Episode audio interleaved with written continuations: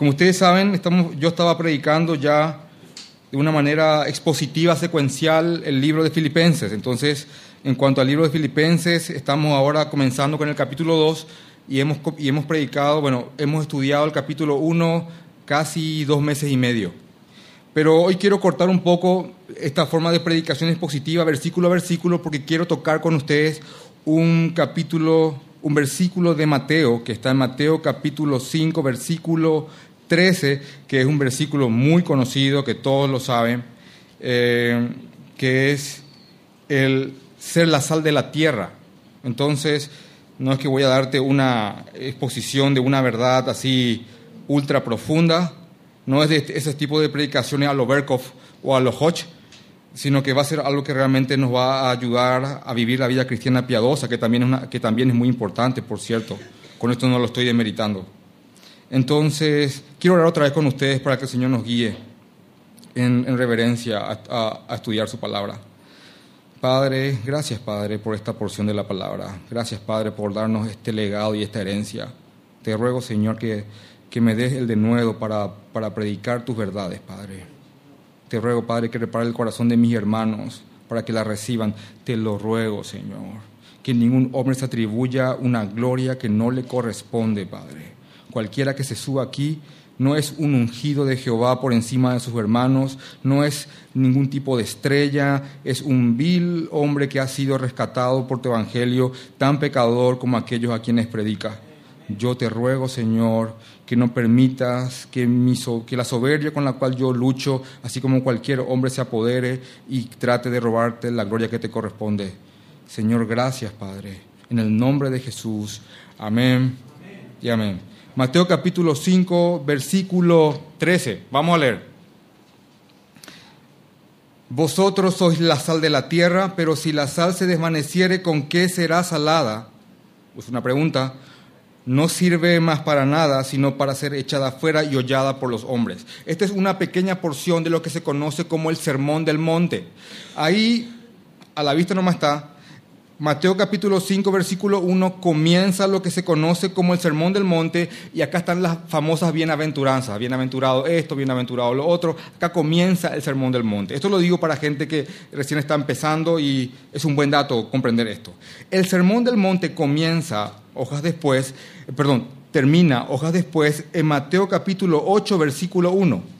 En Mateo capítulo 5 dice subió al monte y en Mateo capítulo 8 dice eh, descendió del monte. Entonces todo lo que se habla en este, en, este, en, este, en este espacio del 5 al 8 es lo que se conoce como el sermón del monte. Es decir, Jesús habló todo esto de un tirón. Eh, eso para, que, para poder amenizar más lo que te estoy explicando. Entonces Jesús empieza, vienen sus discípulos, habrán otros escuchando, em, pero él empieza a hablar a sus discípulos en cuanto a lo, que, eh, eh, lo que es el reino en la tierra y lo que será el reino que vendrá también. También le da como directrices en cuanto a la ley y uno de esos eh, de, esas enseñanzas está acá en Mateo capítulo 5, versículo 13, que es, ustedes son la sal de la tierra. Y, este, y, esto comienza sencillamente así, ustedes son la sal de la tierra.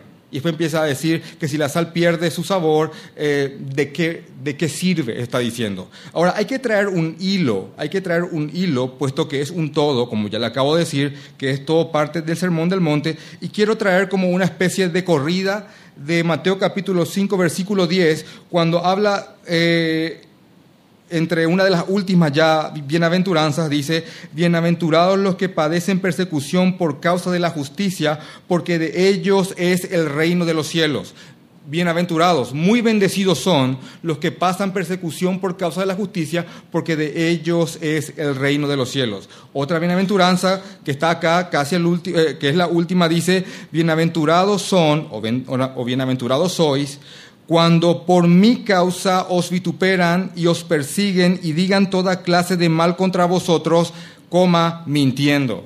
Bienaventurados son cuando hablan de vos mintiendo. Eso es muy importante, porque cuando hablan mal de uno, y es cierto, hay un problema. Pero bienaventurados son cuando hablan mal de vos mintiendo. Ahora, dice, gócense y alégrense, gozaos y alegraos, porque vuestro galardón es grande en los cielos, porque así como persiguieron a los profetas que fueron antes, perdón, porque así persiguieron a los profetas que fueron antes de ustedes. Esa es como la corrida que viene. Bienaventurados si les persiguen por causa de la verdad. Bienaventurados si hablan mal de ustedes, si mienten, si les calumnian eh, eh, para hacerle quedar mal. Porque así como les persiguen a ustedes, también persiguieron a los profetas. Y ahí sale, ustedes son la sal del mundo. ¿Vieron la, lo que viene? Este es un versículo, bueno, que mi mamá me había leído muchas veces a mí cuando era pequeño, porque mi madre tenía la, hermosa costumbre de leernos porciones de la Biblia antes de dormir. Entonces nos, acostábamos todos, ella venía, que, querramos o no, abría la palabra y nos leía. Y nos dormíamos porque nos gustaba mucho, ¿verdad? Pero, no, pero, pero siempre hacía eso.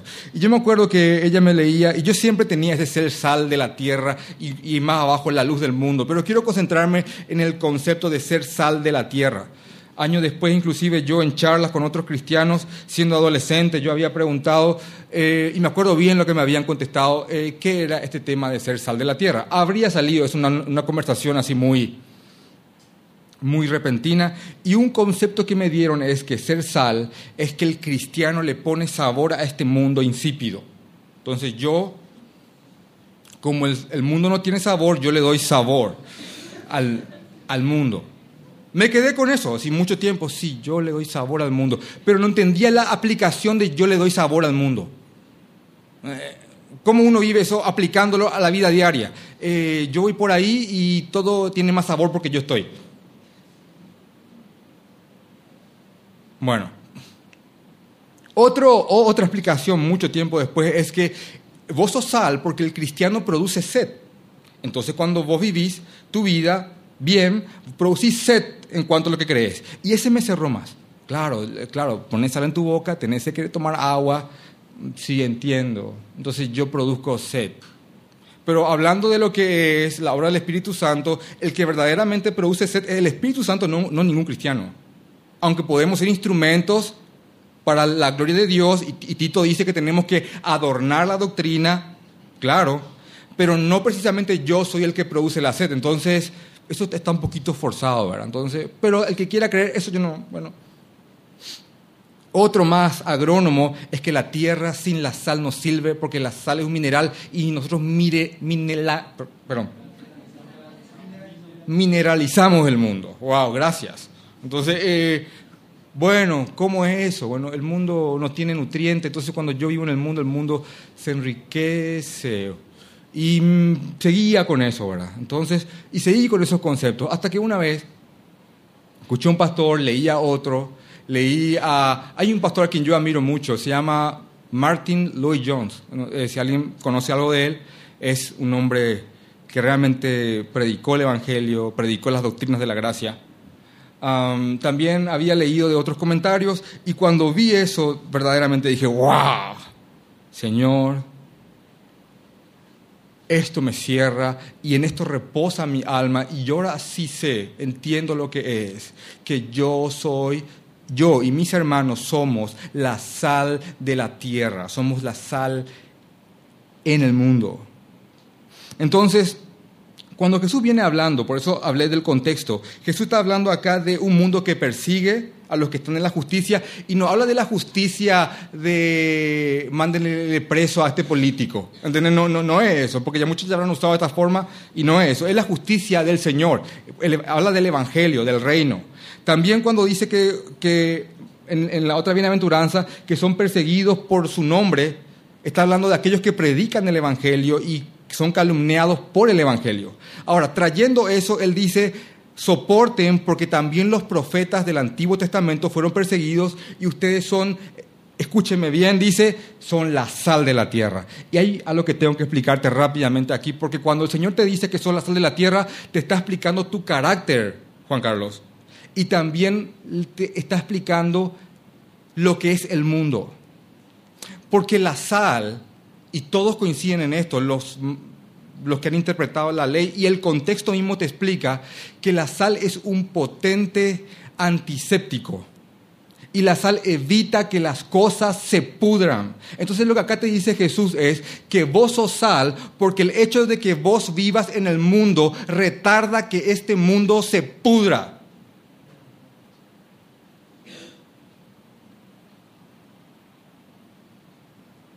Bienaventurados hermanos porque si son perseguidos por la justicia, fuerza, fuerza hermanos. Bienaventurados si les blasfeman o les, o, les vituperan por, por mi nombre, fuerza, porque así también persiguieron a los profetas, porque ustedes son la sal de la tierra. ¿Ve el contexto? Una de las cosas hermosas de Jesús es que él usaba el diario vivir del judío para explicarle la doctrina. Entonces yo tengo que estudiar la vida del judío para entender cómo el judío lo entendió. Hermenéutica exégesis no son palabras que al entender después complican. Entonces yo tengo que ver cómo el judío vio esto. En un lugar donde todo el tiempo pasa un pastor con ovejas, que, Jesús, que Jesús diga, yo soy el pastor y ustedes mis ovejas, el que todo el día tiene esa imagen dice, ah, pero como acá vemos ovejas, cada vez que visitamos nuestros parientes al interior, no tenemos tan viva esa imagen como lo tenían ellos. Entonces cuando, cuando Jesús le dice al judío, ustedes son la sal, era la forma con, la, con, la, cual ellos conservaban sus alimentos, puesto que hoy vos tenés todo este, todos estos sistemas de refrigeración que agarramos una carne, metemos en la congeladora y comemos ocho meses después, ¿o no? Pero en aquella época no existía eso. Ellos tenían que, tenían que más o menos empanar la, carne con sal para que ésta no se pudra y aguante un poco más. Entonces cuando él tiene el concepto de que es la sal, él dice, este mundo se pudre y yo soy la sal que retarda su putrefacción, que la retarda. Y eso sí tiene más sentido para mí y, y hasta en un sentido mucho más práctico. Claro, ahora entiendo. Y esto sí puedo vivirlo. Eso yo puedo vivirlo. Ahora, cuando me dice que yo soy un agente que retarda la putrefacción del mundo, porque yo actúo como un antiséptico, como un conservante, también me está explicando el carácter del mundo que tiende a pudrirse. El mundo tiende a pudrirse. Y esa es una realidad.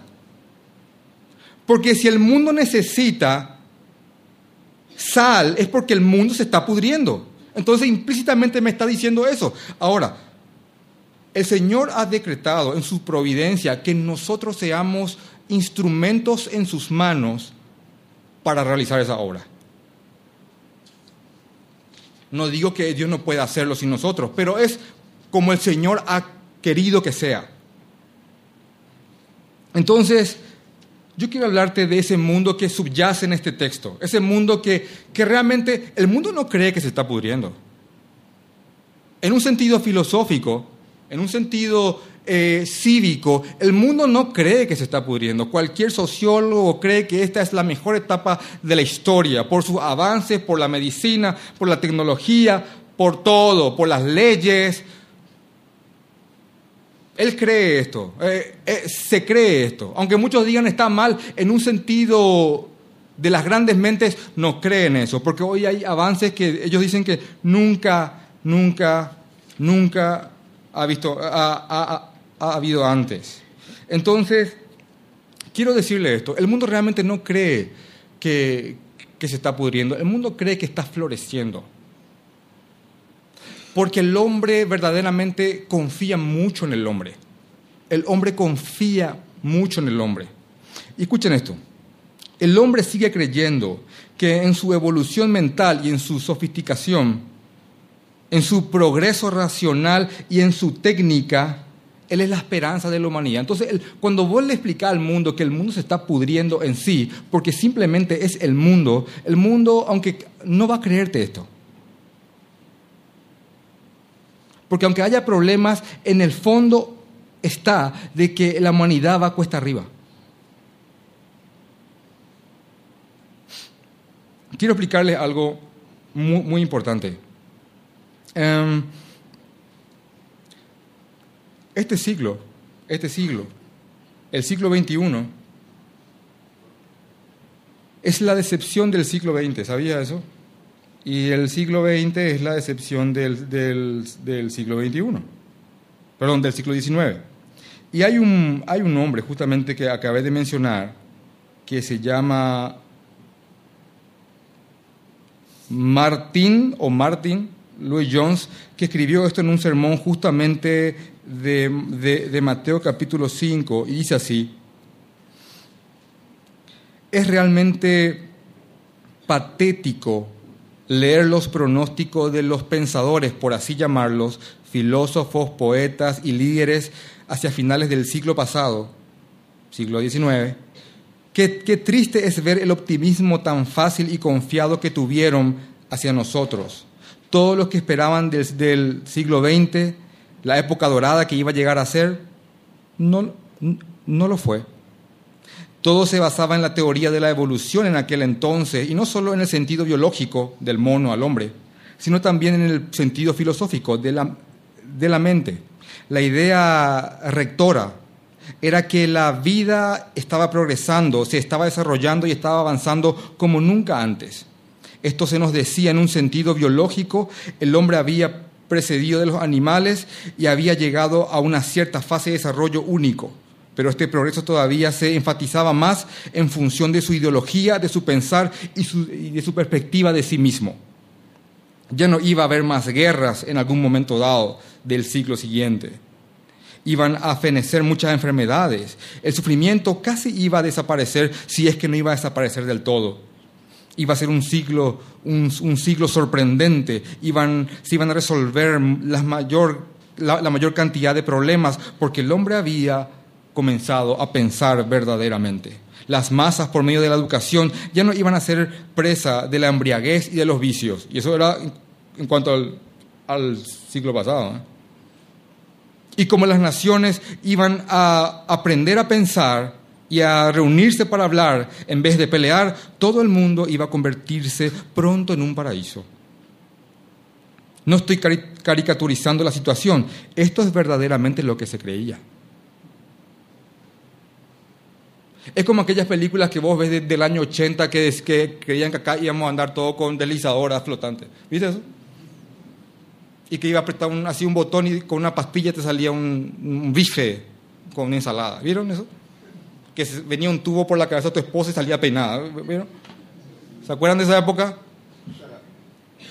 Entonces todo, el futuro es mejor, porque el hombre mejorará en el futuro. Ahora, este pensamiento que hubo en la época pasada en cuanto a otras épocas, también tenemos hoy nosotros en cuanto a, la época que vienen. Y créame, eh, ¿acaso, acaso no son las películas más vistas y las con más, eh, con, con, las taquilleras más fuertes, aquellas que, en, las cuales el mundo se está fundiendo y el hombre salva al mundo?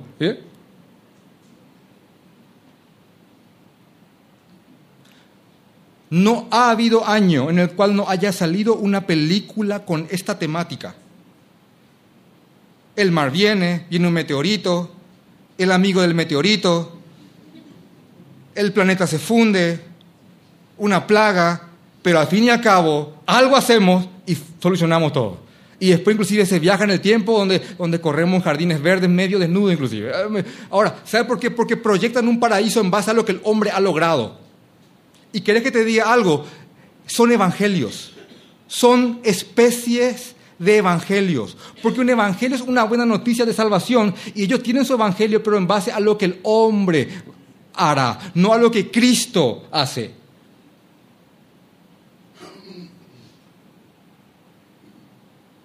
Ahora hay circula una película intergaláctico, intereste, gracias, wow, Ahí salió, ¿eh? Muy bien. Interestelar. Bueno, el mundo se pierde, el hombre viaja y vienen hombres de otro tiempo a salvarnos. El hombre es el salvador del hombre. Hermano, es un evangelio. Vean, es un evangelio. Es un evangelio. Porque el hombre no cree que va cuesta abajo, el hombre realmente cree que va cuesta arriba. Y no es lo que la palabra dice. Y no es lo que la palabra dice. Ahora, ¿el riesgo de qué corro con esto? Bueno, corro el riesgo de que alguien que no, que no entienda lo que la palabra quiere decir, me trate de fatalista, que yo que digo que todo va rumbo al mal. El fatalismo, en palabras así del día a día, qué mala onda, eso significa. Bueno. Pero realmente yo no, yo, todo cristiano no cree en el fatalismo. ¿Sabían eso? Sí creemos que el mundo va mal, creemos que el mundo se está pudriendo, claro, porque la Biblia lo dice y, y porque lo vemos. Pero, ¿acaso no todos hemos leído los dos últimos capítulos del final de esta historia? De Apocalipsis capítulo 20 y 21, donde solamente el título ya te dice que en el 21 que hay un cielo nuevo y una tierra nueva. ¿Vieron esto? Esta es la tesis de que no somos fatalistas, que no es que todo el mundo, que todo va rumbo al mal y todo el mundo, ay, por favor, ah, suicidio masivo. No, si bien creemos que esto va mal, el final de la historia es glorioso. ¿Saben cuál es el final de esto para que vean? En el, en el 22.3 miren lo que dice, y no habrá más maldición y el trono de, eh, perdón, y el trono de Dios y del Cordero estará en ella y sus siervos le servirán y verán su rostro y su nombre estará en, en sus frentes. Miren, ya sea el tipo de escatología que tenga, escatología es que vos como ves, como ves el Apocalipsis. No, ya sea como ves el Apocalipsis, el final de la historia es que vamos a estar en un cielo nuevo, una, tierra nueva y glorificando al Señor siempre. Esto no es fatalista. Y, la, última gran oración de la Biblia está en Apocalipsis capítulo 22, versículo 20, que dice, el que da testimonio de estas cosas dice, ciertamente vengo en breve, amén, dos puntos y coma, Sí, ven Señor Jesús, porque eso es lo que yo veo en este mundo que se pudre. Sí, ven Señor Jesús, y se pudre más. Sí, ven Señor Jesús, eso es.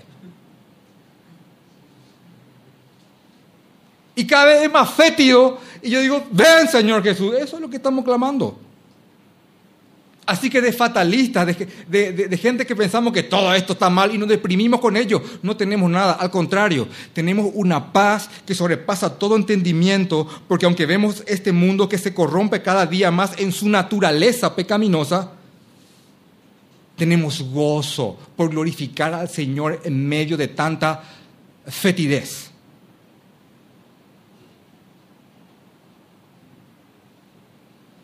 Entonces cuando yo soy llamado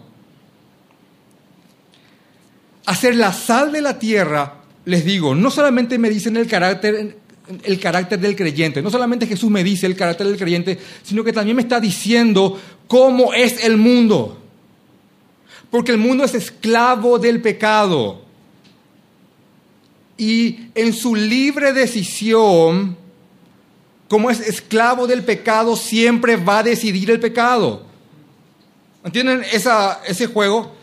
Libre para decidir, pero sí, A o B, pero él es esclavo del pecado y por ende siempre va a decidir pecar. Y en medio de ese mundo yo y vos, vos y yo vivimos y, y somos sal de la tierra, sal este mundo corre en una carrera desenfrenada y estamos puestos como una especie de retardante, de conservante. Les pongo un ejemplo más gráfico, usando más o menos como los judíos, como Jesús con los judíos. Cuando vamos al supermercado y vamos a la parte de la carnicería y cuando compramos los chorizos que nos gustan tanto para comer los asados, hay veces que pasamos por la parte de los fiambres y vemos esas patas de, de cerdo, de lo que sea, que vos decís, espera, pero esto no está en la heladera, mi amigo, y está ahí. Perdón, nunca te preguntaste eso, por la duda nomás. ¿Cómo puede estar algo afuera, carne, y está ahí? Y mirar el precio y salir corriendo, por supuesto, ¿verdad? Pero, ¿sabes por qué? Porque se metió en un proceso que se llama curación de carnes a la carne, a esa pata de cerdo o de lo que sea, porque se puede hacer con todo tipo de carne, por lo que estuve leyendo, se le, se le pone sal y se le pone en un proceso que no voy a explicarlo ahora, pero dado un tiempo se conserva y tarda a veces años en pudrirse. Se llama curación. Es la forma en la cual se conservaban las carnes en el pasado. Hoy día es algo gourmet que la gente de dinero come. Anda de cuánto cuesta tres filetes a ver si con el olor no te va. Pero antes era la forma en la, cual eh, todo el mundo conservaba sus alimentos. Entonces cuando el judío escucha que Él es la sal, él dice, ah, ahora entiendo.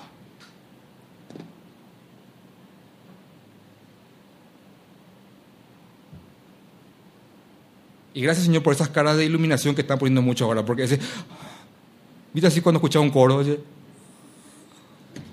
gracias Señor, que la palabra es en tu, su rostro lo dicen. Amén. Entonces, eso es lo que está diciendo. Eh, quiero leer a otro hombre. Yo no soy de leer muchas citas de, personas, porque tengo miedo que me, que me que, digan que les idolatro, ¿verdad? Pero realmente quiero leerles a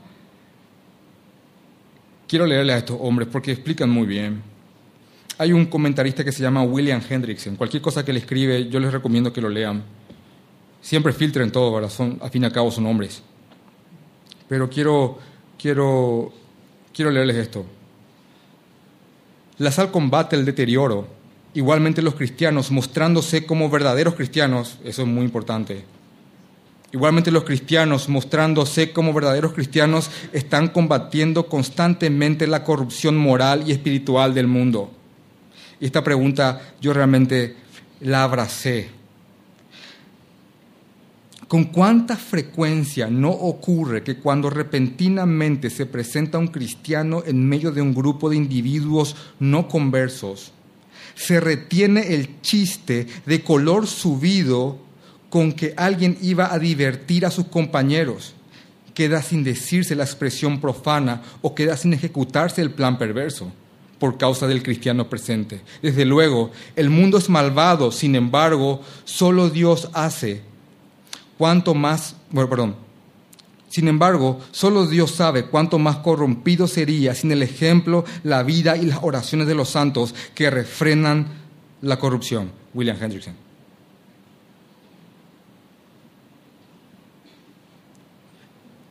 Y yo no creo que aquí haya un hermano en Cristo presente que no haya participado de un evento como este. ¿Nunca sentiste que has cortado conversaciones?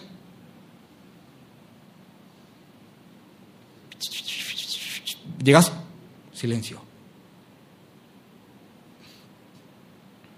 Ahí viene el pastor, pues.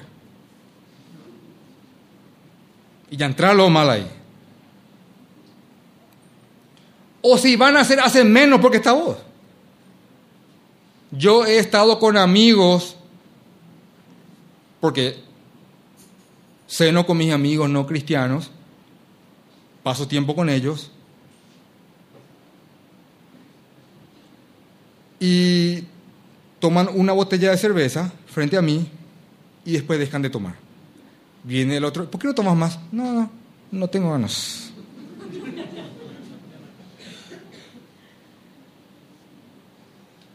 Y toman conmigo.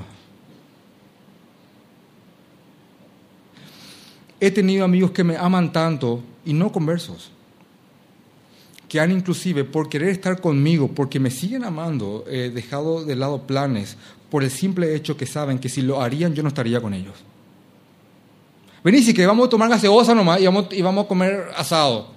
Vení, que. No, pero, pero no, vení, que, vení, que. O nunca, nunca te ha pasado que alguien ha dicho frente a vos, a la gran, mm, perdón, Mm. ¿Por qué? ¿Por qué? Porque sos sal, porque sos sal. Y de alguna forma el creyente viviendo en este mundo retarda la putrefacción de este. Ahora, el tema es cuando esta sal se vuelve insípida y el creyente no actúa como creyente y en vez de frenar, empuja.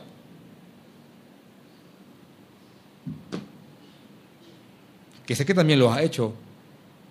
¿Cómo sabes? ¿Soy un profeta? No, porque yo también lo hice. Es el punto. Entonces no estoy llevando a cabo mi labor. Y no te digo predicar todo el tiempo. Aunque tenemos que predicar, eso no, no, no lo estoy diciendo. Pero no te digo todo el tiempo hablar o todo el tiempo denunciar. Eso está mal, y esto también está mal, y esto está mal. No. Lo que te digo es que cuando tenés tiempo de hablar la verdad, habla. Cuando tenés un oído que se pare para que vos le hables del pecado, hablarle del pecado y denunciar el pecado. Pero cuando no tenés tiempo de hablar, yo te, yo te estoy afirmando por medio de la palabra de Dios que tu sola vida, que tu sola presencia, que tu solo actuar ya pone una barrera a los que pecan, pone una barrera que aunque lo pasen a veces es les frena les frena porque sos sal de la tierra, sos sal en la tierra. Ahora, la sal no hace que, que la carne no se pudra, retarda la putrefacción. Y este mundo va a pudrirse. Y miren, aunque este mundo crezca en la tecnología, tengamos teléfonos que inclusive podemos, miren, lo que, lo que somos de los años 80, lo que, lo que podemos hacer hoy con los teléfonos, veíamos los dibujos animados nosotros. ¿Se acuerdan? Un, aparato que vos tenías en la mano y le veía al otro. Eso así, ¡wow! Decía. Hoy día es posible y lo, tiene, y lo puede tener cualquiera.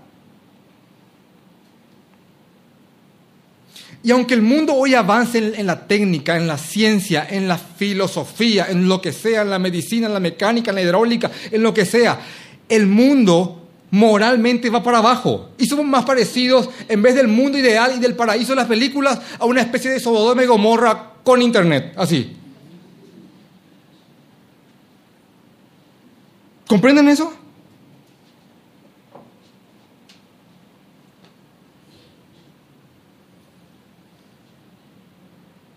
Eso es lo que estamos viviendo. Es eso lo que estamos viviendo. En Génesis capítulo 6, versículo 5, no lo busquen, anótenlo. Llegó a haber tanta maldad en la tierra que el Señor, según Génesis 7, trajo un diluvio.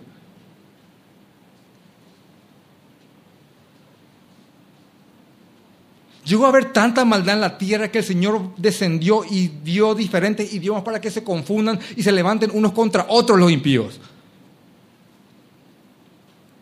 En Sodoma y Gomorra llegó a haber tanta maldad, tanto homosexualismo, de ahí la palabra sodomía, Sodoma y Gomorra.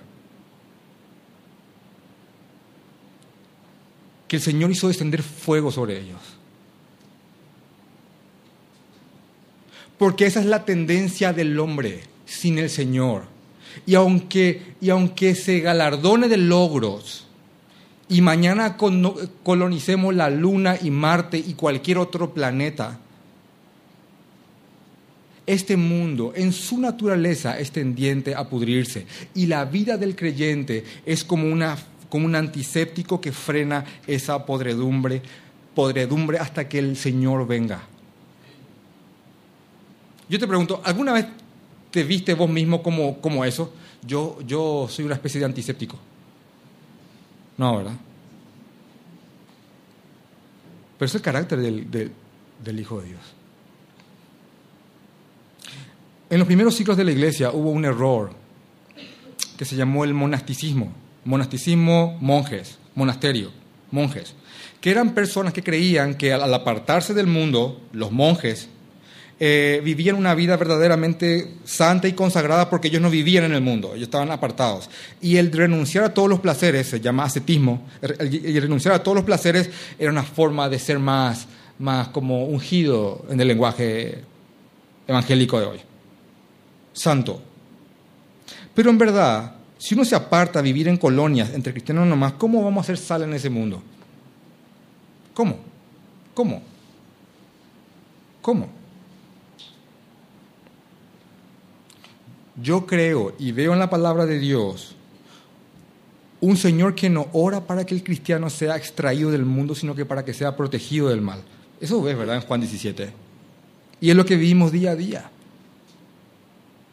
Y cuando entras en un lugar que, inclusive en el cual ni te has todavía animado a predicar, te estoy diciendo que al vivir tu vida estás siendo un parámetro para que el Señor actúe.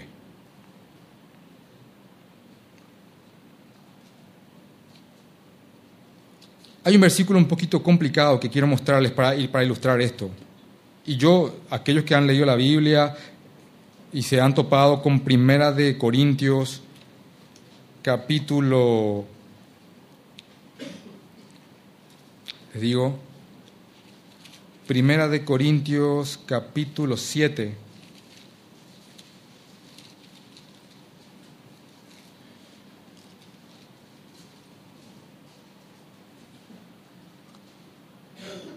Versículo 13.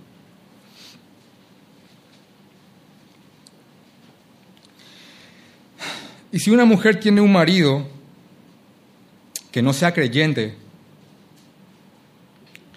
y él consiente en vivir con ella, no lo abandone. Eso no hace falta explicar mucho. Si, alguien, si una mujer tiene o un hombre tiene una pareja que no es creyente y esté consciente en vivir con ella, bueno, no le abandone.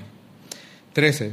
Y si una mujer tiene marido que no sea creyente, pero 14, porque el marido incrédulo es santificado en la mujer, porque el marido incrédulo es santificado en la mujer. Y, te pregunto, ¿esto no te complicó un poco la, la cosa? ¿Cómo el marido que no cree se santifica con una mujer creyente? Ahora, es evidente que no es que que el marido por ser incrédulo y la esposa por ser creyente, el marido se salva porque la esposa es creyente. ¿Verdad que no dice eso? Esto no es una especie de buscar la nacionalidad de los Estados Unidos. Me caso con una americana y me vuelvo americano. No, no, no, no es eso. Entonces, más o menos, el reino de los cielos. Bueno, voy a, casarme con un cristiano y me vuelvo cristiano. Y, y, y, como se dice, eh, en castellano por el costadito, yo entro, ¿verdad? Entonces, en el día del juicio, yo me casé con ella. No, no, no es eso. Pero entonces, ¿cómo se entiende que un marido no creyente es santificado por una mujer creyente o viceversa? Por el simple hecho de que su esposa aún así es sal a su lado. ¿Entendés eso? Es sal a su lado. Ese marido sin una esposa creyente, créame, va a ser mucho más perverso si no la tenía ella a su lado, o, viceversa. Desde el hecho que inclusive cuando tengan intimidad hay cosas que la mujer no va a hacer, que él va a querer hacerlo. Conversaciones, gustos, películas, música, todo ese, ese balance, esa, esa, ese tira, tira y, y afloje entre los hijos, aunque haya un yugo desigual que aquí está contemplado, aún así, por gracia de Dios y por el efecto salino del creyente, el esposo es santificado. ¿Viste eso?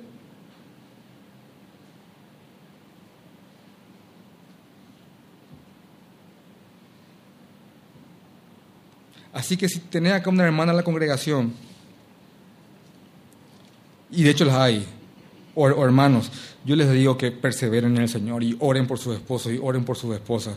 Ah, eh, hay que tener fe en el Señor. Y hermanos, ustedes que ven a mujeres o hombres pasando por esto, vayan y abrácenle y denle fuerza porque realmente están luchando contra la podredumbre. Contra la pudredumbre. Y es difícil esto. Es difícil esto. Que el Señor les dé fuerzas pero así también ustedes, en un plano general. Y quiero decirles esto, hay algunos que dicen, bueno, pero la iglesia es sal en la sociedad pronunciándose contra cosas como una institución. Entonces yo vengo acá y digo, saco una nota, sola gratia, no está a favor del matrimonio homosexual, de la ley contra la adopción de niños y empezamos a hablar de eso. Es cierto, también la iglesia tiene que hablar de eso, pero cuando el Señor habla habla de ser sal, créame esto, y perdón por la redundancia, pero es que quiero que se les quede esto. Es más que nada en un plano individual. Es vos ahí en tu colegio, universidad, trabajo, familia, canchita de barrio, lo que sea. Es ahí, es ahí. Y no te exonero de predicar el Evangelio. Lo que te estoy diciendo es que tu vida como creyente de por sí refrena la maldad de los otros.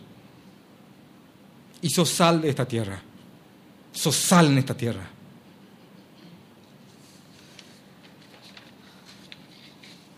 Y yo oro al Señor porque cada vez más la iglesia tome esta identidad. Creemos en el Evangelio. Creemos en que el hombre de por sí mismo no puede venir a Cristo, sino que es traído por el Espíritu Santo. Todo lo que estamos acá creemos eso. Nos ponen el título de reformados. Me gustaría que nos llamen solamente cristianos, pero bueno, ¿qué le vamos a hacer? y estamos llamados a predicar la verdad y a profundizar el Evangelio. Pero también estamos llamados en un sentido inclusive colateral a vivir esto de tal manera a que el mundo retarde su perversión. Ahora, yo sé que al ser confrontados con esto, muchos van a decir, yo, yo, pastor, qué buen concepto, y nunca lo había visto así, pero yo no estoy siendo sal en ningún lado. Al contrario, la manada me lleva. Y termino inclusive haciendo que el nombre del Señor sea blasfemado antes que glorificado. Porque es increíble cómo en muchas ocasiones, y, digo por las consejerías, que hay gente que nos tienta a pecar y cuando, y cuando caemos en el pecado o entramos en el pecado, el mismo que nos ha, que nos ha tentado nos dice, ¿y acaso vos no sos cristiano? y ha pasado. O todos pueden decir una mala palabra y cuando de repente uno saca un, una frase de, de, una posición nerviosa, todo el mundo, ahí está cristiano, ahí está cristiano. Hasta el hijo más profundo del diablo sale y dice, ahí está cristiano. ¿eh? y hasta algunos te han tirado versículos.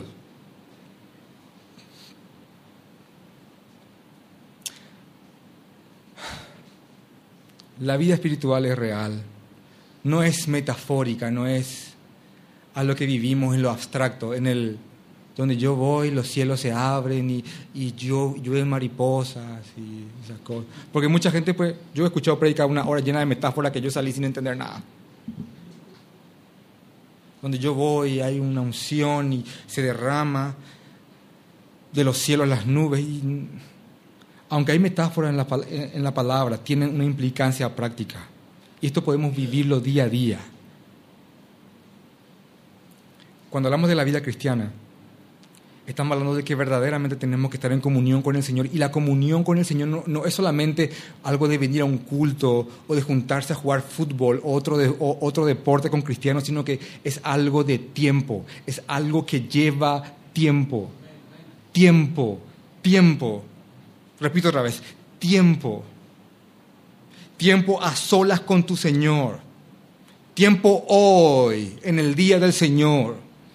Tiempo tiempo, apartarse de todo. Esta misma tecnología que vemos hoy que es algo por el cual el mundo se enorgullece, es algo que interrumpe mucho mi tiempo con Dios porque constantemente yo estoy conectado con, mil, con, miles de personas. Entonces estoy ahí orando, leyendo la palabra, tin. Estoy ahí, tin, tin. Señor, ¿y cómo te? Tin, tin. Señor, ahora que estamos, tin. Así estás. Y nunca decís, eh, permiso, permiso fulanito de tal, estoy hablando con el Señor, sino que es, Señor, permiso, estoy hablando con fulanito de tal.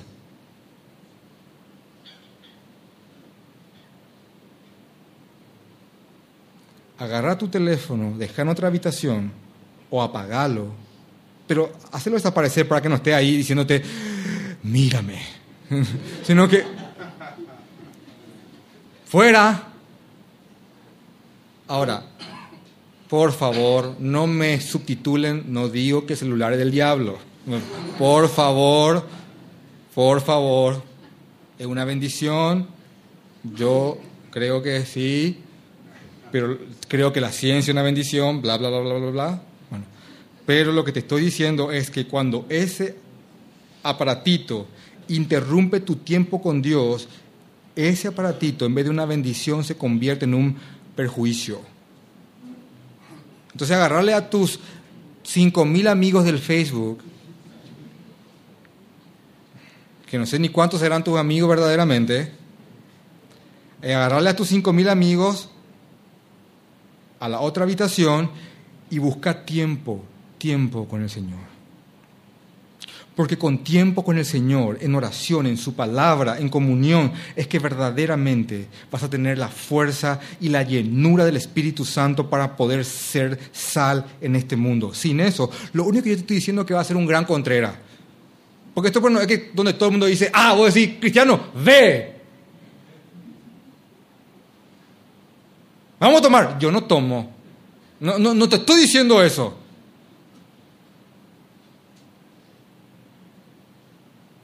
Donde, hay una manada de hombres y dicen, ay, mira qué linda chica, y vos te pones con esa posición así, ay, mundanos. No.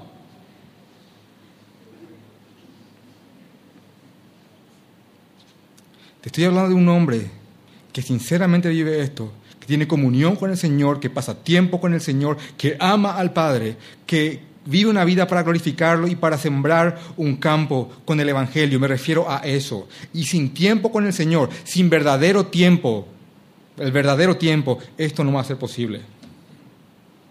Y si, y si la sal no, no está ahí, ¿cómo? ¿Cómo va a servir? No sirve para nada. Hay que tirarla. Y que sea hollada por los hombres.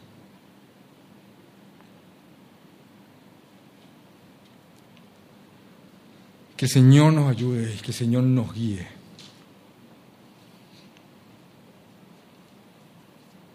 Vamos a orar.